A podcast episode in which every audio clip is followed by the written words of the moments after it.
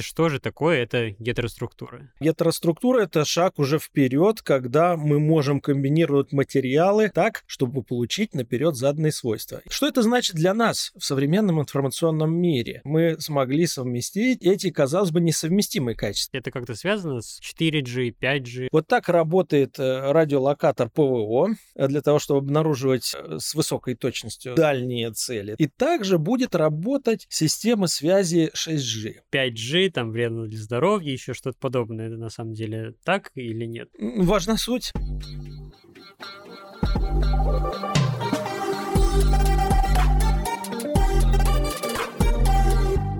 Всем привет, с вами инженерный подкаст и я его ведущий Никаноров Александр. Сегодня у нас в гостях профессор института Intel Нияо Мифи и ведущий научный сотрудник Центра радиофотоники и свечей технологий Нияо Мифи Васильевский Иван Сергеевич. Добрый день. Рад всех приветствовать. Мы собрались здесь сегодня, чтобы поговорить про гетероструктуры. А Иван Сергеевич, расскажите, что же такое это гетероструктура? Гетероструктура — это очень интересное явление в новом технологическом укладе. Гетероструктура — это два или более слоев полупроводников, которые выращены друг за другом в определенной последовательности. Э, вот эта комбинация дает новые функциональные возможности. Отличие примерно такое же, как отличие торта Наполеон или гамбургера от батона хлеба. То есть комбинация слоев дает новое качество. Это раз. Второе, гетероструктуры, а, они позволяют создать двумерные системы или одномерные и нульмерные в том числе. То есть это наносистемы пониженной размерности, которые проявляют новые физические свойства. В частности, а, четыре Нобелевские премии по физике были присуждены за открытие, исследования, связанные так или иначе с физикой и технологией гетероструктур. Гетероструктуры э, в Отечестве, в России,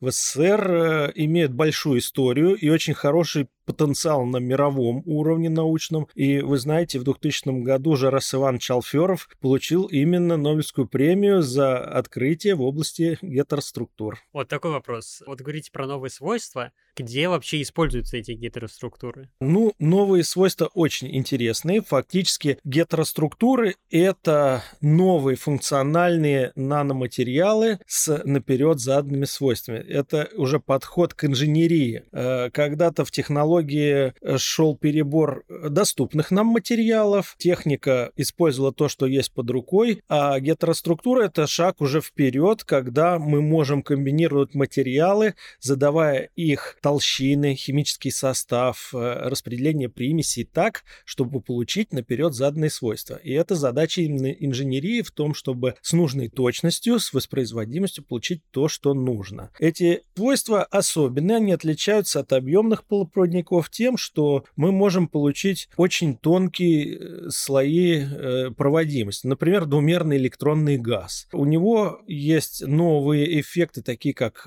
сверхвысокая подвижность электронов. Это их свойство двигаться на большие расстояния с большой скоростью. Это приводит к ряду новых квантовых эффектов, таких как, скажем, квантовый эффект Холла, при низких температурах и так далее. То есть э, фактически гетероструктуры — это такая кухня квантовой физики, которую мы можем э, реализовать в виде материальных объектов и использовать на пользу народного хозяйства, что называется. Где они применяются? Практически во всех областях э, деятельности. И это сверхвысокочастотная электроника, системы связи и телекоммуникации. Это, конечно же, лазерная физика, лазеры для CD-ROM. Это все там делалось на гетероструктурах. Оптические телекоммуникационные линии лазеры тоже фотодетекторы, э, солнечные элементы с высоким КПД, э, например, там, где нужно э, высокое КПД, малые массогабариты и высокая надежность. Это, скажем, Международная космическая станция, в СССР это станция МИР и так далее. Квантовые телекоммуникации тоже, там не обойтись без гетероструктурной технологии. Фактически сейчас гетероструктуры находятся во всех ключевых сферах деятельности техники на стыке электроники, оптоэлектроники, лазерной техники и сенсоров. Вы эффект Холла упомянули. Можете рассказать, что это такое? Ну, классический эффект Холла – это когда в магнитном поле наблюдается попер... появление поперечной разности э, потенциалов э, в случае приложения магнитного поля к полупроводнику, которым протекает ток. Ну, то есть течет ток, э, прикладывается поперек магнитное поле и возникает перпендикулярно двум этим векторам, значит, разность потенциалов. Это классика, эффект Холла можно объяснить и классически. А, и его используют, например, в датчиках Холла, значит, это скорость вращения э, вала двигателей, скорость э, механизмов, датчики смещения разные. А вот квантовый эффект Холла – это уже совершенно новое свойство, когда вдруг это напряжение, точнее говоря, даже сопротивление такой структуры в магнитном поле и при низких температурах начинает демонстрировать полки. Причем эти полки – это э, значение сопротивления, которое пропорционально комбинации мировых констант, там, h на e квадрат. И вот в этом достаточно э, интересное проявление, то есть это квант проводимости фактически демонстрирует это квантовое явление. А вот я все равно не очень понял, вот вы перечислили, в чем может использоваться гетероструктура, а вот а что она в этих объектах, собственно говоря, делает? Э, поясню. Например, СВЧ электроника. Зачем вообще вообще она нужна? Радио там с 30-х годов прошлого века развивалось, начиная от длинных волн. Э, там длинные волны, средние волны, наконец, короткие волны. То есть по уменьшению длины волны с ростом частоты. Чем меньше длина волны, тем лучше передавалось э, голосовое э, сообщение диктора, музыка, потому что на длинных волнах там с единицы килогерц невозможно было передать голос даже нормально а тем более уж и музыку. И, и вообще это фундаментальная такая физика и математика. Э, нам для того, чтобы передать информационный сигнал с, с определенной частотой, нам нужно не меньшую частоту сигнала, который переносит эту информацию. Это теорема великого русского такого техника Котельникова, именем которого сейчас назван Институт радиоэлектроники Академии наук. И что это значит для нас в современном информационном мире? То, что э, высокоскоростной интернет интернет широкополосный, HDTV, там, где нам нужно в единицу времени передать колоссальную плотность информации, мы вынуждены увеличивать частоту. А чтобы частота росла, нам нужна компонентная база, то есть э, те усилители, э, малошумящие транзисторы, коммутаторы, которые могут э, переваривать тракт с частотой сигнала десятки гигагерц. И сейчас уже вот 100 гигагерцовые э, каналы связи, это 100 гигабит в секунду, например, э, требуют либо распараллеливания, когда у нас на разных длинах волн параллельно идут там 4 сигнала по 25 гигагерц э, либо вот такие широкополосные тракты. И это э, общая тенденция во всем мире, э, рост потоков информации, применение систем искусственного интеллекта, э, применение э, умного дома, вот эти все сенсоры, это все огромные потоки информации, которые только будут расти и расти. А значит, мы упираемся в проблему, что электроника, компонентная ее база должна обеспечивать работу на этих высоких частотах. Э, в перспективах это сотни гигагерц, а дальше уже терагерцы. И вот гетероструктуры в этом отношении позволяют сделать э, революционный шаг, потому что именно они обеспечивают э, современную компонентную базу на таких высоких частотах. За счет чего? За счет того, что электроны в таких э, новых э, структурах с высокой подвижностью электронов, они путешествуют э, и управляются в другом слое, не там, где находятся порождающие их примеси. Ну, это все равно, что, скажем, бегуну Э, дать там дорожку практически э, ровную, гладкую, хорошую, чтобы он мог разогнаться очень быстро. Вот также в гетероструктурах э, носители тока могут э, путешествовать в слое, который мы конструируем специально для улучшения скорости, проводимости канала. Э, в обычных полупроводниках мы не можем э, сделать и большую концентрацию, и маленькое рассеяние. Мы страдаем от того, что либо-либо компромисс. Вот. А в гетероструктурах за счет новой физики мы смогли совместить, ну не мы, а, а ученые всего мира, совместить эти, казалось бы, несовместимые качества. Получить и высокую концентрацию, и получить и высокую подвижность, то есть скорость э, носителей тока. И за счет этого быстродействие получается очень высокое. Оно многократно увеличивается. Скажем, гетероструктуры на основе индиарсенида, они в 4 раза больше имеют э, скорость дрейфа электронов, чем в кремниевой структуре традиционной, просто в легированном кремнии. Это связано как-то с э, запрещенными зонами? Ну, в том числе, да, это серьезная физика полупроводников и физика наносистем сейчас. И, к слову, мы в Intel MIFI как раз занимаемся этими разработками, в том числе и экспериментально имеем э, такую возможность. Э, и получается то, что мы можем комбинировать широкозонные и узкозонные слои, да, действительно, с разной шириной запрещенной зоны, создавать квантовые ямы, и электроны именно сваливаются в узкозонный слой, путешествуют в этой квантовой яме, как вдоль такой канавы. Ну, это так грубая аллегория. А квантовая яма, это можете тоже рассказать чуть-чуть подробнее, что это? Ну, квантовая яма э, это вообще такой объект э, квантовой механики, где потенциал ниже, чем в окружающих стенках. Она может образована быть тонким слоем э, в окружении вакуума, а мы можем поставить узкозонный нанослой в окружении широкозонного полупроводника. Вот это вариант реализации квантовой ямы в гетероструктуре, который мы используем повсеместно повсеместно. Помимо того, что э, в такой яме электроны зажаты с двух сторон, мы можем еще и настраивать энергию электронов и энергию уровней квантования, которые там, согласно квантовой механике, возникают, э, путем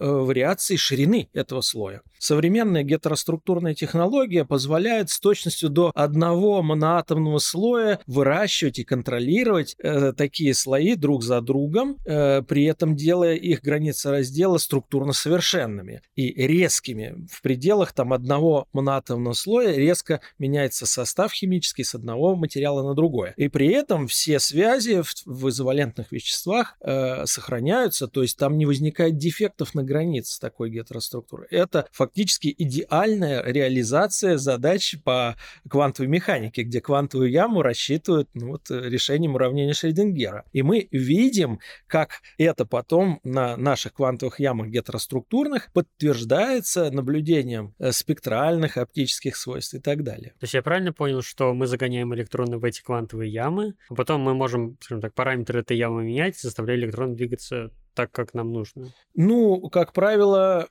параметры ямы менять не так просто, хотя это возможно. Это можно сделать изменением электрического поля, потенциала поверхности. Э, но в гетероструктурной технологии мы предпочитаем сначала спроектировать наш объект, нашу гетероструктуру методами квантово-механического моделирования и изготовить ее с заданной точностью э, с нужной шириной этого узкозонного слоя. Тогда мы получим ровно то, что нам требуется из наших задач задач. И современная инженерия э, таких гетероструктур, это, конечно же, квантовый инжиниринг. Э, в зависимости от требуемой задачи для лазеров, для детекторов, для усилителей, мы можем подобрать разные совершенно конструкции, разный химический состав, толщины составляющих слоев гетероструктуры и изготовить нужный функционал с оптимальными свойствами под каждую из задач. Вот вы говорили про высокочастотную передачу информации, так сказать. Это как-то связано с э, популярными, ну, не, популярными, а всем известно там 4G, 5G, вот эта вот история? Безусловно. Эта вся история — это тоже поэтапный прогресс э, плотности информации и поэтапное расширение частотного диапазона. То, что мы и видим, как у нас по истории радиотехники увеличились частотные диапазоны. Вот э, на самом деле коротковолновое радио я еще еще его застал. Э, сейчас этих станций уже практически нет, только любительские остались. Э, это были диапазоны порядка десятка килогерц. Сейчас э, УКВ это сотня мегагерц. Туда уже телевидение работает в этом диапазоне. Почему увеличилась там частотная полоса? Потому что, скажем, у вас есть растер телевизионной картинки, это там, не знаю, там 640 на сколько-то пикселей и 25 кадров в секунду. Если если все это перемножить, вы получите, да, плюс еще цветность сигнала, там как минимум еще несколько бит информации на цветность. И тогда у вас получится вот те самые 100 мегагерц, то есть э, не, не меньше, чем 100 колебаний в секунду, которые переносят эту информацию. И также э, для систем связи Если у нас много абонентов, мы для каждого должны выделить какой-то свой поток информации. Все это накапливается. Э, если у нас э, у каждого абонента высокая плотность обмена информацией, вам нужно э, высокочастотный канал. То есть все это двигает частотную полосу в сторону увеличения частоты несущей, то есть которая используется для передачи данных, а дальше этот сигнал модулируется. И э, переход к новым поколениям систем связи мобильной, и в том числе и Wi-Fi, кстати, тоже эти тенденции имеет, это, конечно же, расширение частотной полосы.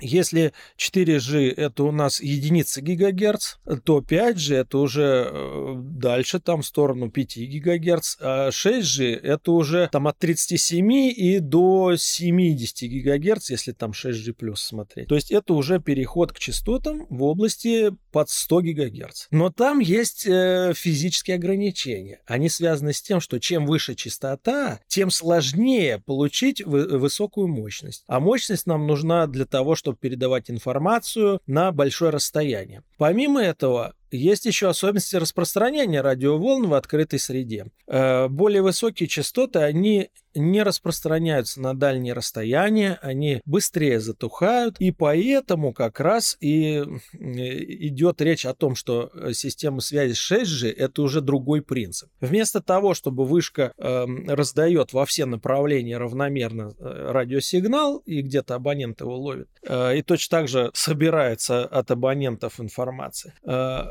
такие лучи, так сказать, вернее, так, при таких частотах высоких нам нужно уже концентрировать плотность потока этого излучения в виде лучей. И поэтому 6G это как раз вот э, новый подход, когда канал передачи формируется не в виде там какой-то широкой, широкой лепестковой диаграммы, а это нужно э, достаточно остро фокусированный луч. Тогда мы концентрируем энергию, она меньше тратится э, впустую, она направляется с более высокой эффективностью на конкретного абонента. Но чтобы сделать э, такую систему, нам необходимо управлять лучом в пространстве для каждого абонента, подобно тому, как сейчас устроена система радиолокации. Э, у нас радиолокаторы — это на самом деле не вращающаяся, не только вращающаяся антенна, но и фазированная антенная решетка, которая позволяет очень быстро, используя принцип Гюгенса-Френеля, сложение э, волн э, фронта волны от элементарных излучателей путем контроля их фазы, сформировать так э, разность фаз этих излучателей, чтобы все эти элементы излучения сложились в остро сфокусированный луч. Вот так работает э, радиолокатор ПВО э, для того, чтобы обнаруживать э, с высокой точностью дальние цели. И также будет работать система связи 6G. Это, кстати, иллюстрация того, как принципы, реализованные сначала для военных задач, переходят в гражданское применение весьма успешно. И это позволит для того, чтобы переходить на такие эм, практически под 100 ГГц частоты, сохранить при этом дальность связи, сохранить эффективность распределения энергии ввиду того, что э, мощность-то все-таки снижается но за счет фокусировки э, будет сохранено КПД такой системы. Такой еще вопрос, немного тоже отвлекусь от темы. Много всяких там, ну не теорий заговора, но всяких мнений про то, что 5G там вредно для здоровья, еще что-то подобное. Это на самом деле так или нет? Ну, само по себе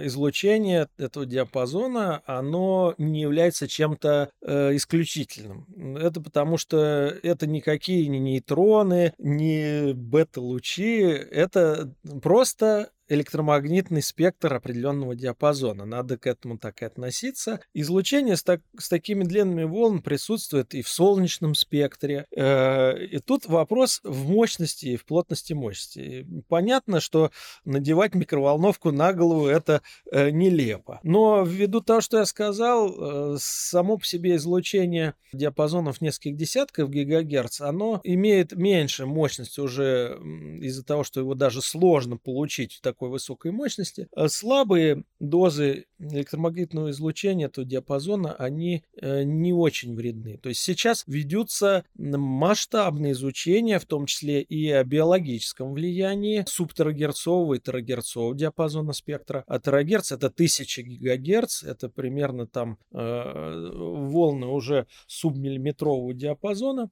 Они э, интересны еще тем, что в них есть определенные особенности молекулярного резонанса с э, сложными органическими молекулами. Их можно использовать для спектроскопии в целях биомедицины, э, распознавания веществ, для безопасности, чтобы можно было например, следы наркотических или взрывчатых веществ определять по их сигнатурам на спектрах поглощения или возбуждения в терагерцовой области. Сейчас, конечно, эта область еще недостаточно изучена, но я не думаю, что вышки сотовой связи будут как-то влиять на биологические объекты. Это не те мощности и не тот диапазон спектра, где можно говорить о каком-то риске для здоровья. А давайте опустимся на уровень, э, скажем так, обывателя э, с точки зрения привычных нам вещей, например, наших мобильных телефонов или, может быть, наших компьютеров, ноутбуков. А если там будут использовать использоваться, или может уже вообще-то используете, даже не знаю, гетероструктуры, то как это изменит э, наш, скажем так, пользовательский опыт? Ну, это уже давно свершившийся факт. Конечно же, гетероструктуры уже широко используются, и они меняют облик настоящего, ну, естественно, и будущего. Почему? Потому что э, любой сотовый телефон, э, любой гаджет, он сейчас имеет гетероструктуру в своем составе. Это в, прежде всего входные усилительные малошумящие каскады, транзисторы монолитной интегральной схемы. Благодаря особым свойствам э, квантовых ям и гетероструктур, э, на основе чего сделаны э, хем-транзисторы, э, такая электроника гетероструктурная имеет крайне низкий уровень шумов. Это позволяет как раз-таки, э, к слову, там о 6G и прочее, там это тоже неотъемлемое, э, неотъемлемое качество, наличие таких малошумящих усилителей позволяет, не поднимая мощность систем э, связи, вышек излучающих, да, сохранить э, дальность связи за счет того, что у нас входной приемник ловит меньше шумов. Он меньше добавляет своих шумов в тракт, а значит э, большой динамический диапазон системы, то есть отношение минимальной максимальной э, мощности, он позволяет э, уверенно принимать сигнал. И сейчас в любом сотовом телефоне это есть. А, это что касается приемных цепей. Да? Не только, кстати, сотовая связь, а GPS-навигация, космическая связь, радиоастрономия. Удивительно, но границы познания человека тоже расширяются с помощью гетероструктур. Э, один из пионеров э, радиоастрономии занимался глубоко криоэлектроникой на гетероструктурах. Оказывается, что если такие структуры охладить до гелевых температур, они дают ну, рекордно низкие шумовые температуры, благодаря чему применение таких транзисторов, интегральных схем на входных цепях радиотелескопов, в том числе установленных на спутниках, это космические миссии, они позволили э, картировать э, дальние участки Вселенной, э, увидеть там в радиодиапазоне там реликтовое излучение, его распределение и так далее. То есть это глубокая наука, которая была бы невозможна без гетероструктурной электроники. Более того, значит, одна из последних премий это Накамура, Нобелевская премия по физике за изобретение э, нитрид э, галлиевых э, синих светодиодов. А это э, один из ключей к высокоэффективному освещению. Почему? Э, ну, конечно, гетероструктуры разные по химическому составу бывают. Вот нитридные группы, они характерны тем, что у них запрещенная зона вблизи видимого э, спектра излучения, видимого света, и алюминий гален, гален структура, они позволяют сделать вообще светодиод очень высокоэффективный, с высоким КПД, э, синего цвета и ультрафиолет даже можно. А дальше уже добавлением люминесцентных люминофоров, это специальные химические там соединения, э, происходит конверсия части синего спектра в зеленую, желтую, красную области. Получается сложение этих полос и такой квази-белый свет. Вот э, все э, мерцающие иногда и такой голубоватый свет дающие светильники, в том числе на трассах, это гален светодиоды. Они не требуют такого длительного розжига, как ртутные лампы. Они более эффективны, э, и они быстро включаются.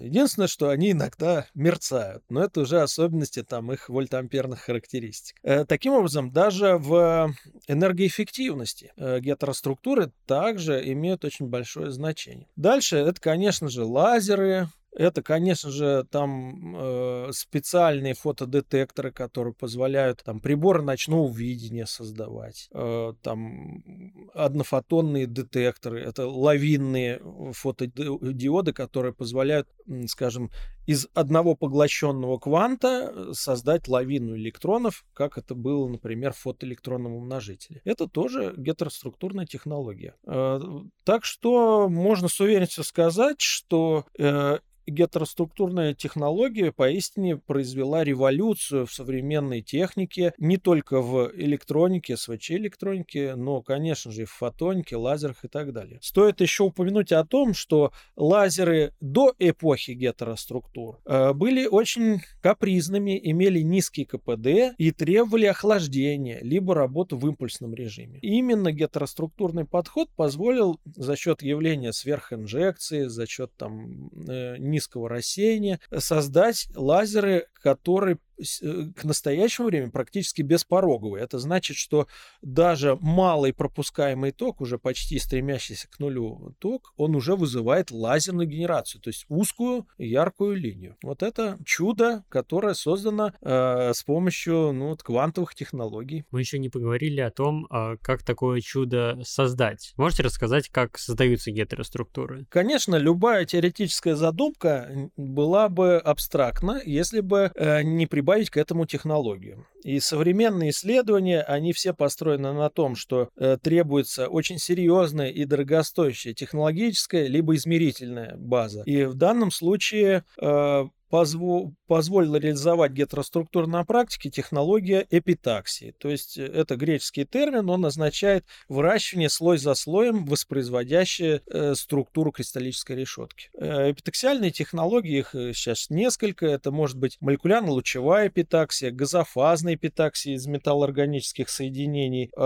Они позволяют выращивать гетероструктуры с толщиной от долей нанометра до десятков микрон. При этом контролировать очень точно их химический состав и толщину. Получать э, гетероструктуры с э, очень резкими, четкими, неразмазанными границами раздела между слоями. А, и э, в отличие от кремниевой технологии, где Россия, ну, несколько утратила свои позиции в постсоветское время, именно в гетероструктурной технологии Россия имеет э, мировой уровень до сих пор. И это все благодаря тому, что научные школы по гетероструктурной технологии, по эпитаксии, они развиты достаточно сильно. А это еще э, наследие советского времени. Э, такие школы есть и в Москве, и в Петербурге, в Нижнем Новгороде, в Новосибирске. И вот э, эти исследования идут на мировом уровне и сейчас. Мы здесь не отстали, в отличие от кремниевой электроники. И у нас в НИЯУ МИФИ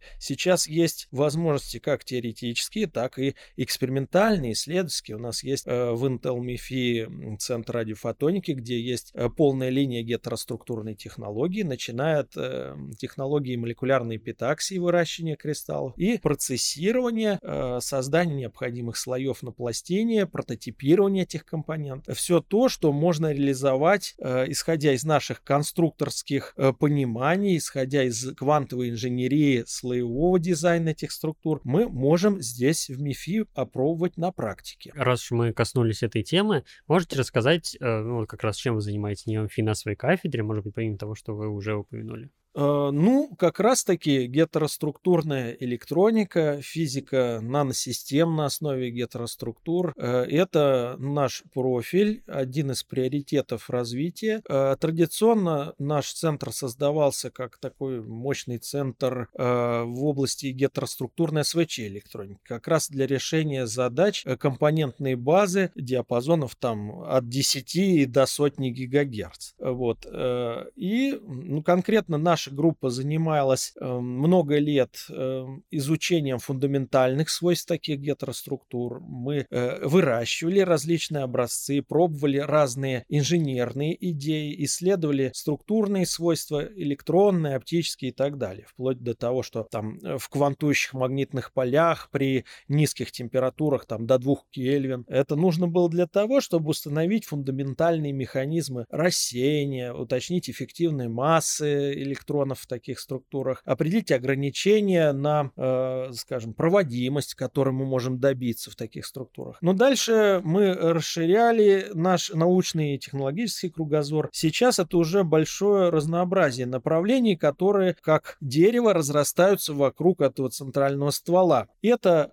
тренд последних лет, переход э, в область радиофотоники. Это комбинация оптических подсистем и электроники. То есть это способ обработки широкополосных сигналов с высокой частотой э, в оптической форме, когда мы можем э, взять лазер, и это излучение промодулировать электрическим сигналом, чтобы интенсивность его колебалась с нужной частотой, потом обработать этот сигнал и продетектировать его, э, переведя обратно в электрическую форму. Э, вот э, подходы радиофотоники, они много преимуществ создают по сравнению с традиционной электронной компонентной базой, которая обрабатывает чисто электронными способами. Ну, например, ни один электронный прибор не может сейчас сделать оцифровку, э, то есть перевести в цифровой код э, сигналов с частотой, скажем, 20 гигагерц с большой битностью, то есть с большой информативностью этого сигнала, потому что просто не хватает быстродействия. А подходы радиофотоники, то есть манипуляции в оптической форме, позволяют эту задачу решить путем разбиения, э, скажем, оптического излучения там на подканалы, раздельной обработкой в каждой длине волны или сдвигом по времени этих сигналов растяжения. Используются преимущества света, такие как возможность его разделения на разные длины волн, которые независимо распространяются, возможность внесения фазовых задержек или задержек во времени более э, крупных. Э, вот это все, да, и интерференционные, резонансные явления. Это все целая такая отрасль синергии э, фотоники, лазерной физики и СВЧ электроники, которая, в общем-то, создает создает новые возможности. Но для того, чтобы эти все принципы алгоритма реализовать, опять же, нужна компонентная база. Это лазер, фотодетектор, модулятор, резонаторы, которые позволяют э, собрать эту систему из кирпичиков. И вот в последние там 4-5 лет мы значительную часть работ ведем в области радиофотоники или микроволновой фотоники, как она называется по-английски. Это позволит создать в России технологический задел и перейти к обработки сигналов на принципах радиофотоники. Что это даст? Это очень широкая область применения. Самое простое для потребителя это широкополосный и сверхширокополосный интернет, потому что там эти принципы уже используются. Там надо э, передать, там, скажем, терабит в секунду плотность информации. Значит, нам надо много каналов по разным длинам волн, и на каждой длине волны записано, скажем, хотя бы 25 гигабит в секунду. А потом это все суммируется, и в одном оптоволокне может независимо независимо распространяться. Вот, пожалуйста, радиофотоника. Но также это борьба с терроризмом, также это э, радиолокация, также это обнаружение, скажем, малозаметных целей, таких как дроны. Э, для этого нужно усиливать соотношение сигнал-шум, повышать избирательность таких систем, обра- обработку вести, там, фильтрацию сигналов. И тут радиофотонные подходы могут дать несомненные преимущества. На этом, в принципе, у меня вопросов больше нет. Э, я предлагаю в этом заканчивать наш сегодняшний выпуск. Спасибо большое, что пришли к нам сегодня в гости. Было очень интересно. Спасибо вам. Я всех приглашаю интересоваться наукой и э, реализовать себя.